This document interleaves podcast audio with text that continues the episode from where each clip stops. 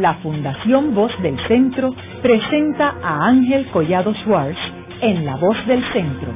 un programa de servicio público que educa sobre la historia, cultura y sociedad de Puerto Rico y el Caribe.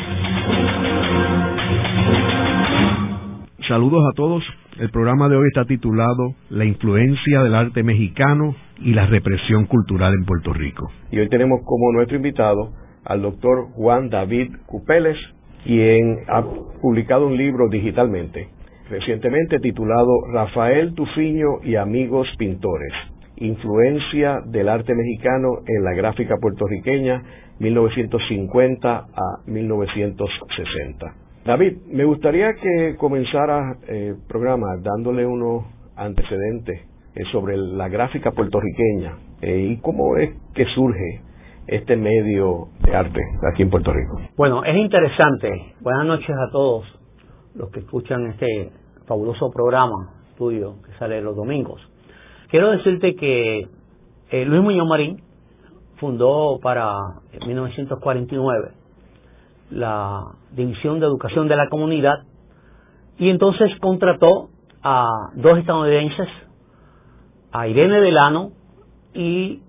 a su esposo, el ruso norteamericano, Jack Delano. Y entonces ellos, junto a Edwin Roscan y a otros eh, puertorriqueños, pues fundaron y fueron dándole forma a la División de Educación de la Comunidad y dentro de la División de Educación de la Comunidad fundaron dos departamentos. Un departamento que era el de cinema, que lo dirigía Jack Telano, y otro departamento que era el de arte gráfica, que lo dirigía Irene Delano. El departamento, bueno, de cinema se iba a encargar de producir una serie de documentales para las áreas marginadas de Puerto Rico, el campo, las áreas donde había pues mucho analfabeta, que en realidad pues este en el programa de que tenía social, programa social que tenía don Luis Muñoz Marín, pues quería empezar a levantar a ese campesinado analfabeta que estaba muy lejos de las grandes ciudades o de las ciudades pequeñas. Y entonces bueno pues este allí había que eh, trabajar. Había que trabajar con la solidaridad entre los campesinos había que trabajar con el el agua para evitar más enfermedades de las que estaba este, habiendo en Puerto Rico comenzar exactamente a entrar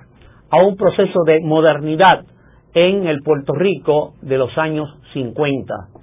y 60 y que se iba a prolongar hasta los años 70. Y entonces allí eh, se comenzaron a eh, hacer documentales que pudieran motivar a la gente del campo, a los analfabetas, a empezar también a estudiar. Y entonces para eso pues necesitaban un equipo de artistas. Y entonces ahí es que para comenzó, ¿verdad? Irene Delano a preparar una serie de personas, de las personas que estaban ingresando dentro de la División de Educación de la Comunidad, como Eduardo Vera Cortés, que fue de los primeros este, personas que ingresó prácticamente para limpiar los utensilios que utilizaban en arte gráfica, la gente que utilizaba también este, estaban en el cinema para cargar los equipos, el equipo de filmación. Y entonces, este, allí, para eh, empezaron a diseñar Irene Delano, también este, entraron otros artistas, luego eh, llega para 1951, eh, en el 50 ingresa Lorenzo Mar al taller de arte gráfica y entonces bajo la tutela de Irene Delano. Y luego, para 1951, ingresa Rafael Tufiño, que aquí había acabado de llegar de estudiar en la Academia San Carlos de México, que era una de las academias de arte más famosas, no solamente de México, sino de América Latina. Y de allí entonces comenzaron estos dos artistas a integrarse, a trabajar juntos, Lorenzo Mar con Rafael Tufiño, y luego poco a poco se fueron eh, integrando otros artistas que iremos elaborando. pero que fue eh, prácticamente un equipo de cinema, por un lado dirigido por Jack Telano y otro equipo eh, dirigido por eh, Irene Delano, dos estadounidenses que vinieron a Puerto Rico y que los contrató don Luis Muñoz Marín para que se hicieran cargo de estos departamentos. Ahora, David, antes de este grupo, transportándonos para periodos anteriores a este, por ejemplo, el siglo XVIII, siglo XIX, ahí tenemos, Puerto Rico produjo unos artistas de primer orden, como por ejemplo Campeche, ¿verdad, Oyer? Correcto. No hay duda de que Puerto Rico, con estos artistas de Campeche, Oyer, fueron sentando las bases para lo que van a ser luego los artistas del siglo XX. Eh, no podemos olvidar que Oyer eh, prácticamente eh, vivió hasta 1917. Entonces, pues él pudo ir preparando a toda una serie de artistas como Ramón Frade y Miguel Pou también fue otro artista que recibió la influencia de Oyer. Pou se ubicó en Ponce, Frade se ubicó en Calley, pero que siempre también se daba la vuelta este por la capital y podía ir de allí entonces este eh, digamos que eh, Poe pudo eh, darle clase algunas clases a Osiris Delgado y entonces ahí este va desarrollándose una nueva cepa de artistas de pintores que en realidad fueron sentando las bases. No podemos olvidar también los españoles que se fueron este, integrando al ámbito cultural y artístico como Sánchez Felipe, que también este, le dio clase en un momento dado a todos estos artistas como Juan Rosado, que le dio clase y que va luego a desarrollar un taller de rótulos. O sea que en diferentes partes de nuestra isla se fueron este, ubicando diferentes artistas y fueron nucleando, nucleando a esas nuevas generaciones que van a desarrollarse a partir de los años 30. David, en el libro tú publicas en capítulo 2 unos datos que me parecieron bien interesantes sobre las instituciones artísticas. Que aquí, cuando uno las ve así listadas, como tú las tienes, impresiona, porque la gente tiende a, aislarlas y ver una, el Ateneo, el Instituto. Háblanos un poco por qué tú decidiste agruparlas aquí y la importancia de haberlas agrupado. Es que es interesante porque unas fueron influyendo a otras. Vamos a empezar un, poco con la Academia de Arte de Cole que se funda en 1945. Esta viene siendo el primer taller independiente, aparte de lo que hacía Sánchez Felipe con su taller de dibujo y pintura. Pero este era necesariamente un taller mucho más completo. Eh, no podemos olvidar que Enacol tuvo la oportunidad de ir a estudiar a los Estados Unidos, a Nueva York, desde los 14 años. Y allí pudo estudiar idiomas, diferentes idiomas, eh, como el latín, el árabe, el francés, además de estudiar el inglés, ¿no? Y entonces todo ese bagaje que trae a Puerto Rico, ENNA, poco a poco lo va eh, poniendo en práctica en los estudios que va a tener en la Universidad de Puerto Rico y luego comienza a trabajar con el Departamento de Instrucción Pública de la época. Allí eh, ve la potencialidad que tienen los estudiantes puertorriqueños, pero también las limitaciones en términos de materiales, en términos de eh, buenos salones, y entonces este comienza a dar clase los sábados en la casa de su padre, allí en, exactamente en la parada 18, al frente, eh, queda exactamente al frente de la escuela Laura, eh, quedaba a la casa de el padre de Ennacol, y entonces comienza con un grupo pequeño, pero poco a poco se van integrando nuevos estudiantes, ya mucho más este, adultos,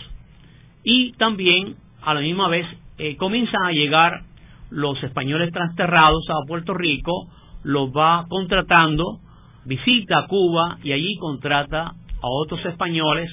visita eh, Santo Domingo y entonces va integrando todo un equipo de profesores,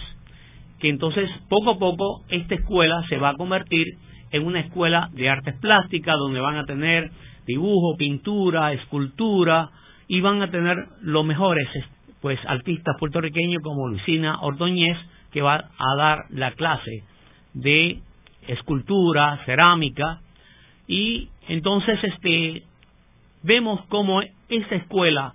va a tener eh, una influencia, por un lado, de los españoles y por otro lado de la Bauhaus, porque ella conoció el sistema de la Bauhaus que se está, había estado desarrollando en Europa. Entonces, aquí van a ver dos estudiantes muy destacados, como Félix Rodríguez Báez y también va a estar Carlos Raquel Rivera. Estos dos estudiantes se van a destacar y hasta el mismo Rodríguez Báez va este, a dar clase los sábados. Entonces, vemos cómo esta escuela va a sentar las bases para el arte que se va a desarrollar a partir de los años 50 en Puerto Rico. Y luego entonces eh, Lorenzo Omar y Rafael Tufiño y el mismo Félix Rodríguez Báez junto a Torres Martino van a, este, a fundar el Centro de Arte Puertorriqueño, que viene siendo el primer taller independiente que se va a desarrollar en Puerto Rico, simultáneamente a lo que se estaba desarrollando con la División de Educación de la Comunidad. Ese centro era un centro privado, o sea, el gobierno no tenía que ver con, ese centro. No, el gobierno no tenía que... O sea, los artistas eran los dueños del centro. los artistas eran, eran los dueños, allí se juntaron exactamente con Luis Muñoz Lee, que tenía un periódico en San Juan y entonces en uno de los pisos donde él tenía el periódico, allí le dio eh, cabida y pudieron desarrollar este centro de arte puertorriqueño donde se ofrecía dibujo, pintura, tenía una sala de exposiciones, empezaron a nuclear a los nuevos jóvenes que se estaban interesando por el arte. Exactamente, jóvenes que habían estado en la Academia de Nacol eh, jóvenes que también ya se estaban saliendo de la Universidad de Puerto Rico, porque la Universidad de Puerto Rico también tenía sus talleres de arte, y entonces Puerto Rico empezó exactamente con la División de Educación de la Comunidad, el Centro Arte Puertorriqueño, la Escuela del NACOL, la Universidad de Puerto Rico con su Centro de Bellas Artes. Entonces todo esto fue nucleando a partir del San Juan, San Juan antiguo, y entonces exactamente eh, como en Ponce estaba este don Miguel Pope también este mostrando sus habilidades y enseñándole a las nuevas generaciones, pues todas estas escuelas pudieron ir desarrollando un arte para lo que va a venir en la década del 50, 60 y 70. David, ahí también estaba eh, jugando un papel protagónico el Ateneo puertorriqueño, ¿verdad? Y la, y la fundación de la Escuela de Artes Plásticas del Instituto, ¿no? Ah, sí, claro. Eh, no hay duda de que el primer centro cultural de Puerto Rico lo era desde el siglo XIX, a partir de, de mediados del siglo XIX, lo era el Ateneo puertorriqueño. El Ateneo también yo lo estudio en, esta investigación que hice sobre la tesis doctoral. Es importante eh, señalar todas las aportaciones que hizo el Ateneo y el Ateneo en diferentes momentos también le dio cabida a unos artistas. El mismo Francisco Oyer en un momento dado utiliza una serie de facilidades del Ateneo para eh, dar clases de, arte y se dio clase también de, música en el Ateneo y, se daban este cursos, eh, talleres eh, de literatura, de filosofía, o sea que el Ateneo también va a sentar las bases para las, la Universidad de Puerto Rico que va luego a fundarse en el 1903. Y entonces también estudio el Instituto de Cultura puertorriqueño a partir de los años 1955, cómo ellos también van a fundar una serie de talleres dentro del Instituto de Cultura, de ahí van a ser la Escuela de Artes Plásticas, donde eh, Lorenzo Mar va a ofrecer clases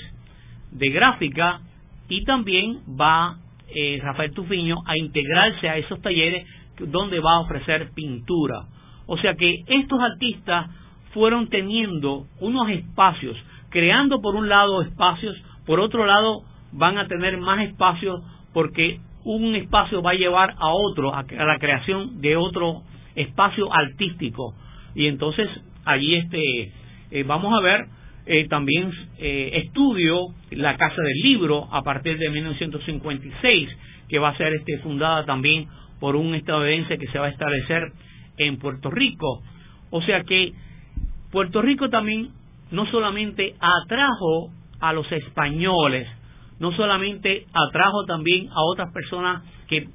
pasaban por Puerto Rico, sino que también atrajo a una serie de estadounidenses que se fueron este, ubicando, eh, unos en la Universidad de Puerto Rico y otros que ya habían este, eh, estado en otras instituciones estadounidenses, pues se ubicaron en Puerto Rico y ahí crean entonces la, la Casa del Libro, que también va a tener exactamente eh, una colección de libros incunables donde la van a visitar Rafael Tufiño y Lorenzo Mar y de allí entonces es que ellos se van a influir en el estudio de la caligrafía. Eso va a ser muy interesante porque van ellos a complementar esa caligrafía que ya venían, con la cual venían experimentando dentro de la división de educación de la comunidad y allí entonces vamos a ver exactamente el primer eh, portafolio que se va a hacer con una caligrafía con estilo rebuscada, ya esté saliéndose de la tipografía de imprenta y entonces van a crear el primer portafolio que es una influencia de un libro que se que crearon o que creó el artista gráfico mexicano Leopoldo Méndez, Incidentes melódicos del mundo irracional, que fue un libro de cuentos que escribió Juan de la Cabada y entonces en la portada de este libro pues este trae una serie de caligrafía muy interesante también con unos dibujos bellísimos. Y entonces adentro vamos a ver de ese, dentro de ese libro vamos a ver unos pentagramas porque estaba relacionado con la música este, de los indígenas y entonces de allí van a sacar eh, tanto Tufiño como Lorenzo Mar esta idea de crear un portafolio de las plenas, donde van este, a integrar un pentagrama con una serie de dibujos alusivos, unas viñetas alusivas a la música de la plena. Así que Puerto Rico va este, a desarrollarse dentro del arte eh, desde los años 50 pero que a la misma vez con la influencia que va a traer Rafael Tufiño, Antonio Maldonado y otros artistas más, porque también este yo además de estudiar a Tufiño y Antonio Maldonado y al mismo Lorenzo Mar, estudio a Fran Boni. David, pero antes de entrar en los... Eh, tú mencionaste algo que yo creo que es eh, muy importante, que es lo de la Casa del Libro. La Casa del Libro tiene una colección extremadamente valiosa. Es una colección a nivel de las mejores colecciones de libros del mundo. Eh, yo estuve en la junta de directores de la Casa del Libro hace muchos años cuando la presidía Teodoro Moscoso y estaba Guillermo Rodríguez Benítez, estaba Max Goldman Desgraciadamente esa colección está ahora mismo en una bóveda, un banco, en lo que restauran las facilidades. Yo digo que es una restauración casi eterna, porque lleva eh, tantos años. restaurándose y el otro día yo pasé por ahí y está todavía en restauración y la colección esperemos que esté bien cuidada en la bóveda de un banco, que es un banco serio, ¿verdad? Que yo no, es mejor que, hubiera estado ahí, porque si la dejan ahí en medio de la construcción se pierde. Pero que es una, una de las grandes colecciones de libros del mundo. Sí, es importantísimo que se termine esta restauración que ya lleva eh, más de 20 años, para que entonces los puertorriqueños, las nuevas generaciones de puertorriqueños, puedan visitar esta casa del libro y apreciar esa colección fabulosa. Haremos una breve pausa, pero antes los invitamos a adquirir el libro Voces de la Cultura, con 25 entrevistas transmitidas en La Voz del Centro. Procúrelo en su librería favorita o en nuestro portal.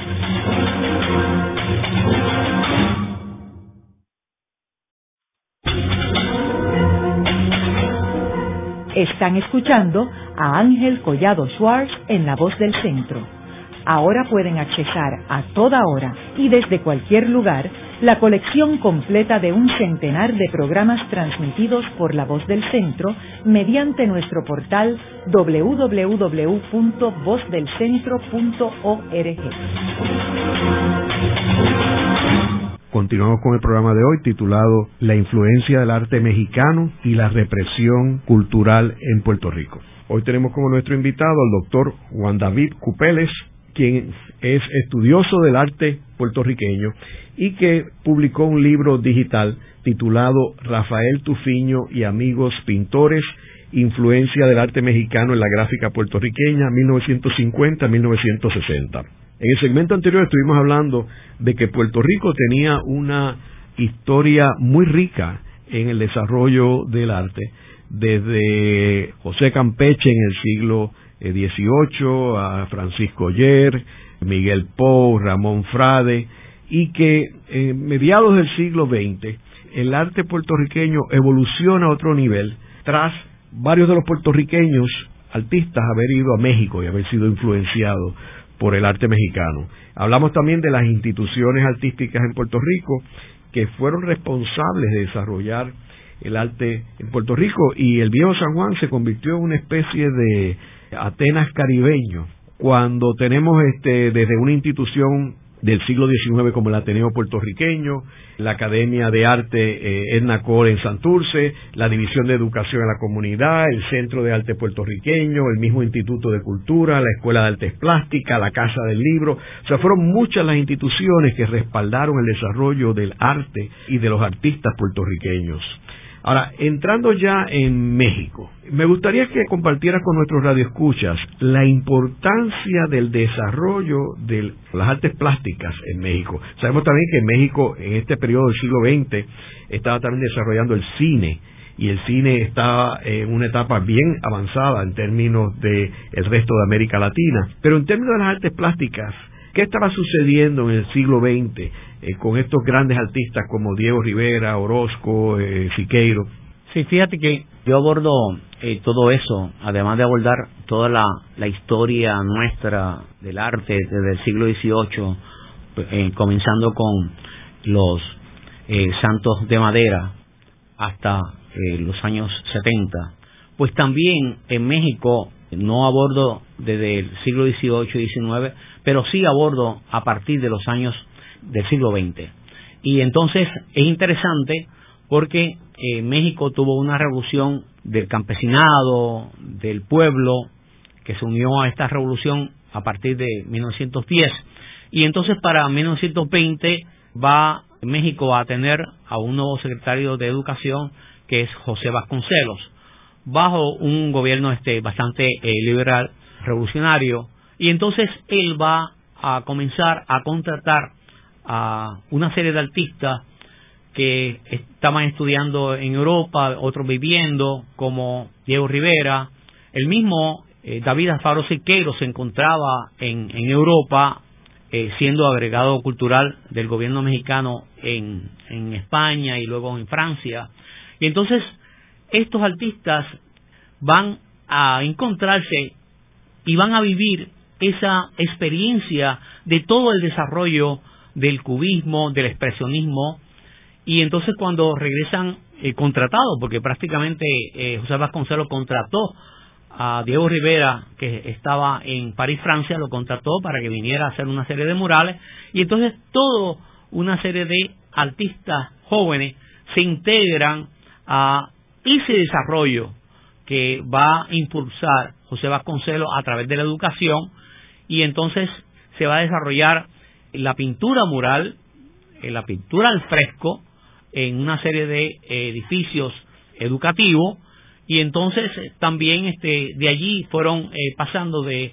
estos lugares pues luego pasaron a, la capilla Chapingo que es hoy una universidad de agricultura parecida a la que nosotros tenemos en Mayagüez pues allí está una capilla y que se le considera la capilla sistina latinoamericana porque allí Diego Rivera pudo hacer una serie de murales al fresco, tanto en las paredes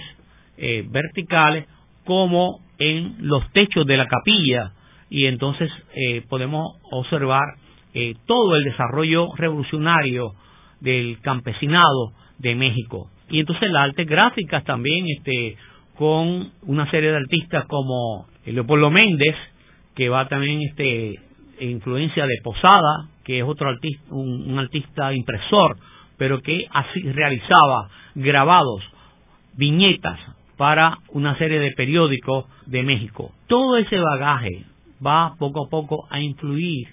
El grabado, por un lado, va a influir a estos nuevos artistas que están llegando de Europa, que están desarrollando murales y que entonces, bueno, pues el grabado también tiene mucho de dibujo y entonces antes de empezar a, desarrollar una obra mural en colores, pues el artista desarrolla unos bocetos y estos bocetos pues muchas veces este los hacían también en grabado. Entonces, México se va a convertir en un centro cultural. Van a llegar también estadounidenses a México para aprender las nuevas técnicas, la técnica del mural, la técnica del grabado. Y entonces allí para 1947 van a llegar dos puertorriqueños, que va a ser eh, Antonio Maldonado y Rafael Tufiño. Pero ya estaba eh, residiendo en México Alfonso Arana, porque Alfonso Arana pues se fue a estudiar este dibujo y pintura a México y también estaba eh, vía que había llegado vía París Francia había llegado Francisco Francerboni Brenes había llegado exactamente para eh, los años eh, 39 había llegado a México entonces tuvo la oportunidad de aprender toda una serie de técnicas se relacionó con una serie de artistas este mexicanos eh, conoció a, Diego Rivera, conoció a David Alfaro Sequeros. O sea que todos los artistas, de alguna forma, tanto los puertorriqueños como los mismos mexicanos, le abrieron las puertas a los artistas caribeños y latinoamericanos. Entonces,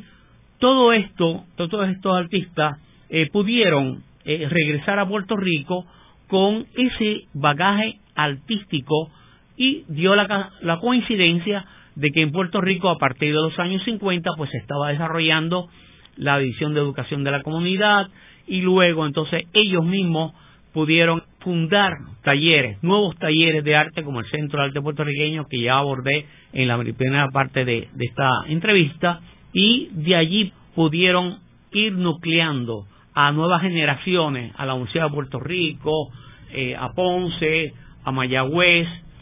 y entonces todos estos artistas eh, fueron pues interesándose. Por ejemplo, una de las personas que no estuvo en la edición de, educación de la comunidad, como Cecilia Horta, pero estudió en la Universidad de Puerto Rico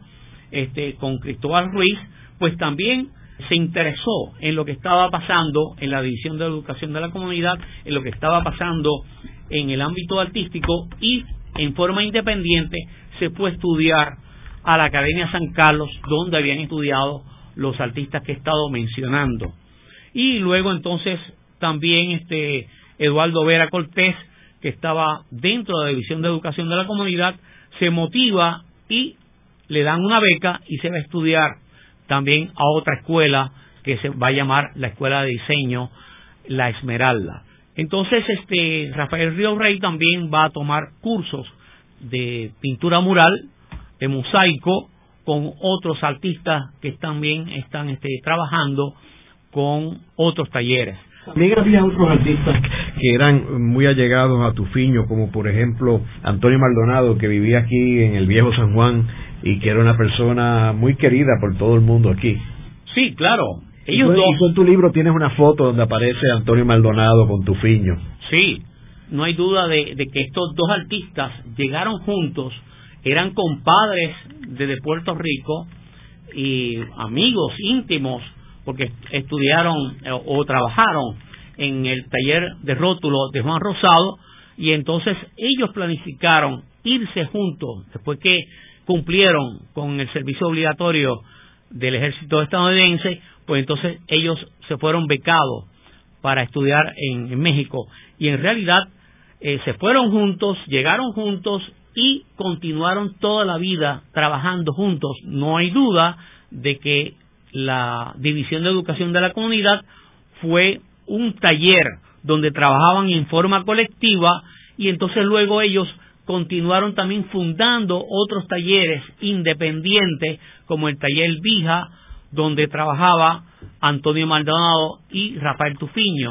Trabajaron en ese taller y luego se van a integrar otros artistas jóvenes como Luis Alonso, Rafael Rivera Rosa, este, José Rosa, todos estos artistas eh, jóvenes van a estar dentro de la Escuela Plástica del Instituto de Cultura, van a estar este, adiestrándose, van a estar tomando clases de dibujo, de pintura, de gráfica y van a ser lo que van a fundar los nuevos talleres. David, un detalle interesante de estos artistas mexicanos, eh, particularmente Diego Rivera y Siqueiro, pero Diego Rivera y su compañera Frida Kahlo eh, estuvieron muy activos en la cuestión política en México. Ellos simpatizaban con el Partido Comunista, sus mensajes, particularmente los murales, eran mensajes revolucionarios.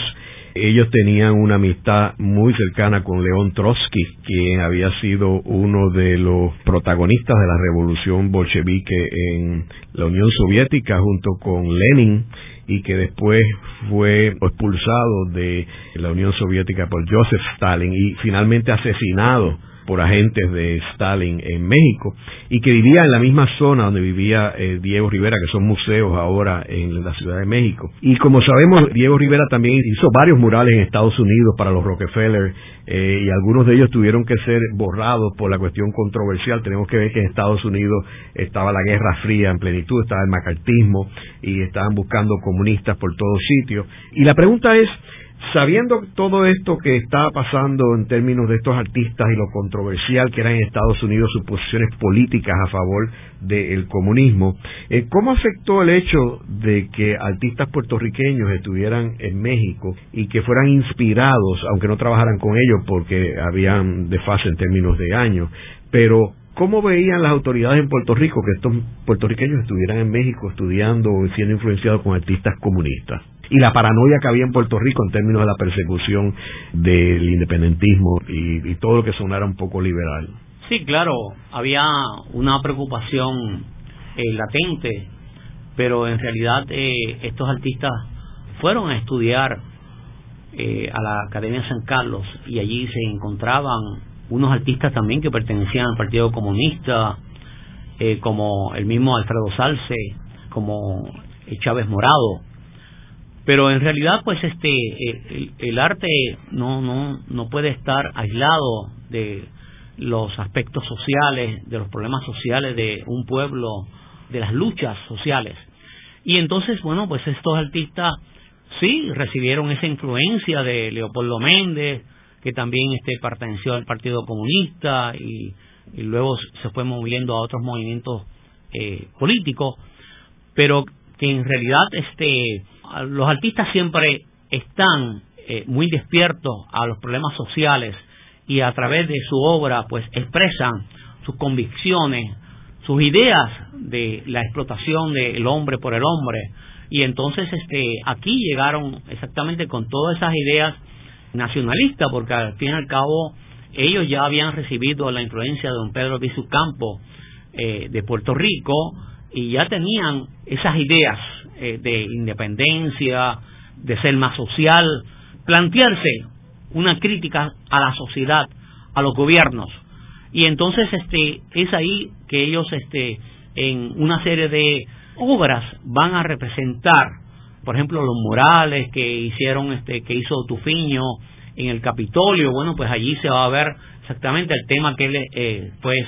seleccionó o lo seleccionaron, pues es, es un tema donde eh, representa la abolición de la esclavitud y donde él representa al negro rompiendo cadenas, pero al fin y al cabo es el negro de la abolición de la esclavitud, pero también es la sociedad puertorriqueña la que debe romper esas cadenas que estaba vinculado con el gobierno estadounidense. O sea que ellos en unas obras y otras representaron sus ideas políticas, expresaron su, eh, su sentir su molestia ante una subordinación que tenía el pueblo de Puerto Rico o el gobierno hacia el gobierno estadounidense. Y este no hay duda de que eso influyó a toda una generación, a toda una generación no solamente de Puerto Rico, sino de América Latina, y luego entonces va a venir la lucha contra el servicio militar obligatorio y ellos entonces van a hacer carteles, porque el medio que ellos poco a poco se fueron moviendo desde la, del dibujo, de la pintura, de la gráfica, eh, del linoleum, de la silografía, de la litografía, van a terminar desarrollando un cartel serigráfico. Y el cartel serigráfico se va a convertir en la técnica más representativa de un arte puertorriqueño, como lo fue el muralismo para México y el grabado. Así que nosotros tenemos que estar orgullosos de tener eh, una eh, técnica como la serigrafía artística que nos representa eh, no solamente nos representó en ese momento, sino todavía nos sigue representando en diferentes bienales donde se trabaja o se cultiva la serigrafía. Así que no debemos olvidar que esta técnica es o fue la más representativa de un arte puertorriqueño y que nosotros tenemos que continuar apoyándola, porque representó no solamente un momento histórico dentro del arte puertorriqueño, sino que también los artistas revolucionaron la superficie, crearon este superficie, por ejemplo, el mismo este Lorenzo Van pintó sobre el mylar, que es un plástico que utilizan los arquitectos, el mismo este José Realicea, que fue otro de los artistas destacados que todavía este lo tenemos con nosotros, también este revolucionó el papel y que ha creado un papel a color y que lo integra en forma de collage dentro de la gráfica. O sea que Puerto Rico tuvo muchas aportaciones dentro de la serigrafía, desde los, las tintas que utilizaron, que eran tintas que utilizaban para, para ciertos este, mm, eh, técnicas, las utilizaron también con forma novedosa para la serigrafía. Y entonces el papel también, eh, que Puerto Rico también tiene problemas del hongo, de la humedad, estos artistas empezaron a crear, como el mismo Alicia, como señalé, creó un papel de corteza de árbol de Puerto Rico, del trópico, donde podía estar inmune al hongo del Caribe. Así que la aportación fue muy amplia, fue muy profunda. ellos trabajaron desde, desde temas del campo, de la ciudad, integraron también este, la literatura dentro de la serigrafía artística, o sea que podemos estar más que orgullosos de la aportación de los artistas. Y recalco esto de la aportación, de la innovación, porque a la verdad que nos hemos ido olvidando toda esa aportación de estos artistas, de esa generación tan valiosa que ya prácticamente no están con nosotros. Pero sus discípulos continúan trabajando y debemos apoyarlos, no solamente en las fiestas de la calle San Sebastián y en ciertos este, festivales, sino siempre, porque es lo más representativo de un arte puertorriqueño. Luego de una breve pausa, regresamos con Ángel Collado Schwartz en La Voz del Centro.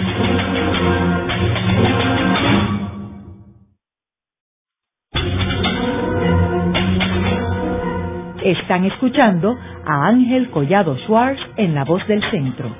Ahora pueden accesar a toda hora y desde cualquier lugar la colección completa de un centenar de programas transmitidos por La Voz del Centro mediante nuestro portal www.vozdelcentro.org.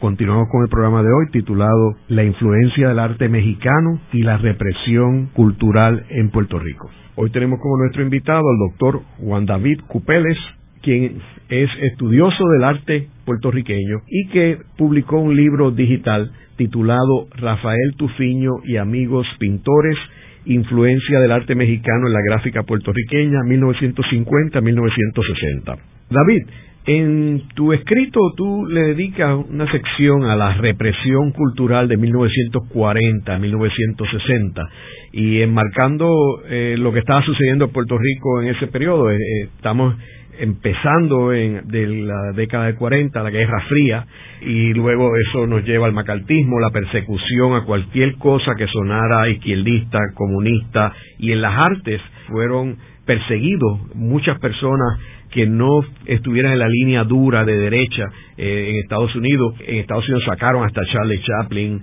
eh, del cine, a José Ferrer lo persiguieron, el segundo Oscar que se supone que le iban a dar a José Ferrer, no se lo dieron porque supuestamente un pariente conocía a alguien que era comunista, o sea, no era porque José Ferrer fuera comunista. Cuéntanos sobre la represión cultural que estaba sucediendo en Puerto Rico en esta época. Una de las personas que recibió esa represión cultural fue nuestro literato José Luis González, que prácticamente no conseguía trabajo en Puerto Rico y tuvo que irse a partir de los años 50, tuvo que irse para representar a, los jóvenes estudiantes de Puerto Rico a Checoslovaquia, vivió en Checoslovaquia, estudió en Checoslovaquia,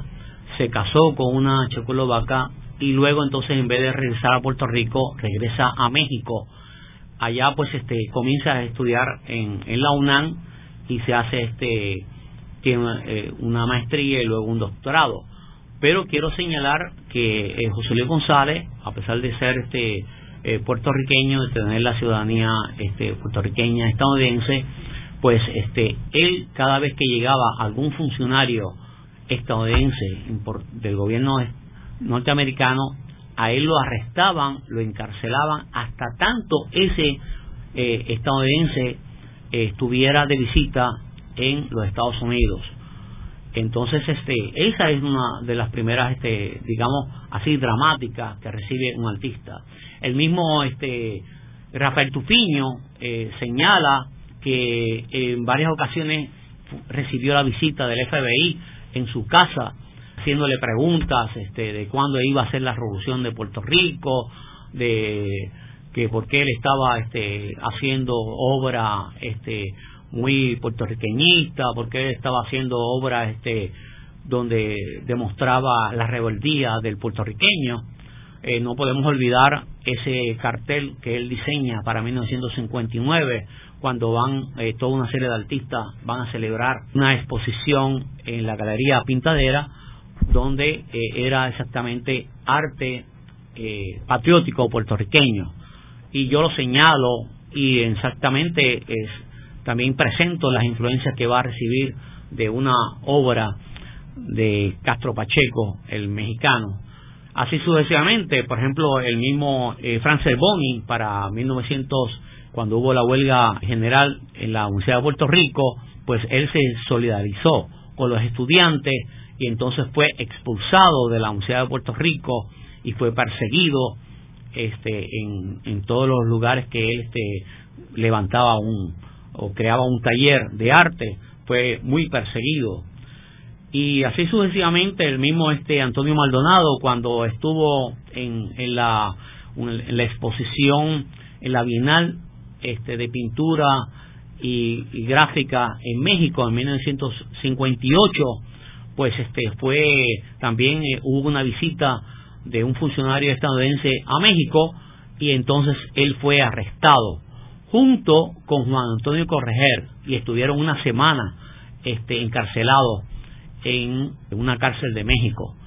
O sea que así sucesivamente cada uno pues este de los artistas, aunque ellos señalan que no este recibieron censura dentro de la división de educación de la comunidad, pero sí a esta división cada vez le iban quitando más fondos. Y era porque señalaban que allí lo que había era un nido de nacionalistas comunistas dentro de la división de, la comunidad. Bueno hasta que en 1983 prácticamente le, le quitan todos los fondos y desaparece la división de educación de la comunidad. Y ha habido varios intentos de eh, volver a fundar algo parecido a la división de educación de la comunidad pero ya ustedes saben este cómo, eh, dependiendo de los gobiernos, eh, si son anexionistas, pues le van quitando eh, fondos a todo lo que huela a puertorriqueñidad. y los artistas también han recibido esa eh, persecución. Es curioso, David, que tú mencionaste eh, ahorita a Luis Muñoz Lee, que estuvo envuelto en el Centro de Arte puertorriqueño, y Luis pues fue periodista también, y es interesante porque Luis era independentista, de hecho el único hijo varón de Luis Muñoz Marín. Él se casa con Gloria Arjona, hija del político Rafael Arjona Siaca, y ella era profesora de la universidad y ella era independentista también. La hija de Luis Muñoz Marín, Muna Muñoz, se casa con un artista puertorriqueño que era independentista, Julio Rosado del Valle. Habían artistas plásticos, artistas eh, importantes de Puerto Rico relacionados con Muñoz Marín y que no eran militantes del Partido Popular ni del, del Estado Librismo. Bueno, tanto los artistas plásticos como los literatos, este, no se puede olvidar la persecución, represión que sufrió Nilita Vinto Gastón en la Universidad de Puerto Rico. A ella, donde quiera que iba, la dejaban trabajar un tiempo, pero cuando ella iba demostrando su amor patrio, su puertorriqueñidad, le iban eh, recortando los presupuestos y terminaban este, expulsándola. Eh, la expulsaron de WIPR, televisión, la expulsaron de los cursos que tenía de literatura dentro de la Universidad de Puerto Rico, la perseguían en su casa, le intervenían este, sus teléfonos. O sea que aquí todo el mundo que eh, tuviera un ideal eh, liberal eh, terminaba siendo perseguido. ahí están la demostración de las carpetas, como todos estos artistas, todos estos literatos, todos estos liberales que teníamos nosotros, pues, tenían una ficha, una carpeta abierta y ahí este aparece todo aunque no entregaron todo, la, el gobierno de Puerto Rico no entregó todo, pues eso yo luego lo pasaron a, a, computación, ¿no? Este, y, entonces pues seguimos este, fichados. Así que es importante conocer eh, cómo los artistas tuvieron que eh, una persecución, represión y siempre prácticamente los tenían vigilados y no le daban los mejores trabajos o no le daban este trabajos de supervisión, era siempre el trabajo más sencillo, pero que eh, la demostración está que eh, otro que ha recibido mucha represión ha sido Antonio Martorell. Martorell todavía eh, sigue este, siendo este, perseguido. no se sabe hasta dónde la quema de las obras dentro de la Universidad de Puerto Rico en Calley haya sido parte de la persecución. Antes había recibido también persecución en otra otro taller que había tenido. O sea que aquí el, que menos y el que más está vigilado, este, sus teléfonos están intervenidos. Así que hay que hablar, hay que hablar de denunciar de alguna forma y yo lo denuncio a través de, de mi tesis, libro digital, digamos esta página negra que hemos vivido los puertorriqueños. Luego de la pausa, continuamos con Ángel Collado Schwartz en La Voz del Centro.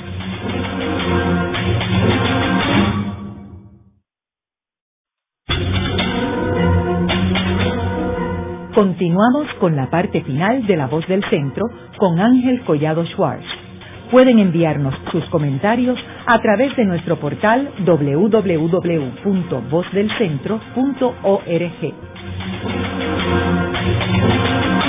Continuamos con el programa de hoy titulado La influencia del arte mexicano y la represión cultural en Puerto Rico. Hoy tenemos como nuestro invitado al doctor Juan David Cupeles, quien es estudioso del arte puertorriqueño y que publicó un libro digital titulado Rafael Tufiño y amigos pintores, influencia del arte mexicano en la gráfica puertorriqueña 1950-1960. David, en los segmentos anteriores estuvimos hablando de la influencia de, del arte mexicano en los puertorriqueños y, en este grupo encabezado por Tufiño, Omar, que estuvieron allí. Posteriormente hubo otras personas que estuvieron allí, por ejemplo, yo estoy consciente de que Pancho Rodón estuvo allí este, estudiando con María Izquierdo, la gran pintora eh, mexicana. Sé que otros que no han ido han sido influenciados, por ejemplo, Jorge Seno ha sido influenciado por el arte de Remedios Varo. Y entonces vemos otros artistas como Toño Martorell, que estuvo allí unos cuantos años. Háblanos sobre el tiempo que estuvo Martorell allí. A la verdad que Martorell eh, revolucionó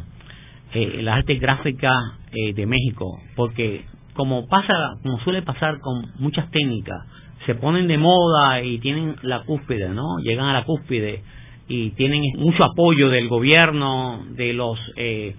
intelectuales, de los amantes del arte. Y entonces, pues Martorell llegó en un buen momento donde eh, la gráfica estaba un poco decaída y él, entonces, con todo lo que había aprendido en la Escuela de, Artes Plásticas de Puerto Rico, con Tufiño, con Omar, que ellos habían también revolucionado el arte de, Puerto Rico, eh, Martorell comenzó exactamente a integrar, integrar este, la, eh, la caligrafía a la música mexicana. Ahí este, hizo trabajo de Toña la Negra, presentando este, la música de Toña la Negra con las canciones, la danza mexicana. También hizo eh, mucho trabajo de los poetas mexicanos como Heraclio Cepeda y, otros artistas que estaban este, creando mucha literatura. Hacía un análisis de, de la obra, de la novela, del cuento, de la poesía, y entonces todo esto lo recreaba con eh, segmentos eh, muy particulares de esas obras en caligrafía. Y como él tiene una caligrafía muy particular, pues a la verdad que participó en exposiciones, ganó premios, bueno, allí este revolucionó este la calle donde él vivía, cerraba la calle Martorell y hacía toda una fiesta, todo un carnaval del Caribe lo, lo llevaba exactamente a la Ciudad de México. David, en tu manuscrito tú le dedicas una sección a las distintas técnicas de arte que dominó Tufiño. Háblanos brevemente sobre esas técnicas. Rafael Tufiño, bueno, pues comienza a trabajar eh, con el linoleum, que es la técnica eh, más sencilla, más accesible, y entonces eh, exactamente, él no estudió linoleum, no estudió grabado en la Escuela de Artes Plásticas de San Carlos, pero sí este iba, iba, se acercaba a los talleres y veía cómo trabajaban sus compañeros. Y luego cuando llega a Puerto Rico, como también este había eh, llegado eh, Carlos Marchal a Puerto Rico y había desarrollado un, un, taller de gráfica dentro del Departamento de Bellas Artes, ahí se reúnen Tufiño, Lorenzo Mar, eh, se reúne este Torres Martinó, Félix Rodríguez Báez, y entonces Carlos Marichal pues le enseña la técnica del linóleo, le enseña la silografía, le enseña el grabado en metal, que es el intaglio, también le habla este, sobre la litografía, que es grabado en piedra, y entonces todos ellos poco a poco van este, trabajando el linóleo y esas son las primeras técnicas que va a trabajar este Rafael Tufiño, el linóleo, y ahí este, va a trabajar exactamente mucho trabajo dentro del Centro de Arte Puertorriqueño, también dentro de la división va a hacer una serie de, de prácticas y luego entonces va a pasar a la silografía, va a trabajar también temas de la maternidad en la silografía, que es el grabado en madera, sobre planchas de madera, de eh, lo que le llamamos, nosotros le llamamos playwood, en caoba, y entonces así luego entonces va a pasar a la serigrafía, a la serigrafía dentro de la división de educación de la comunidad,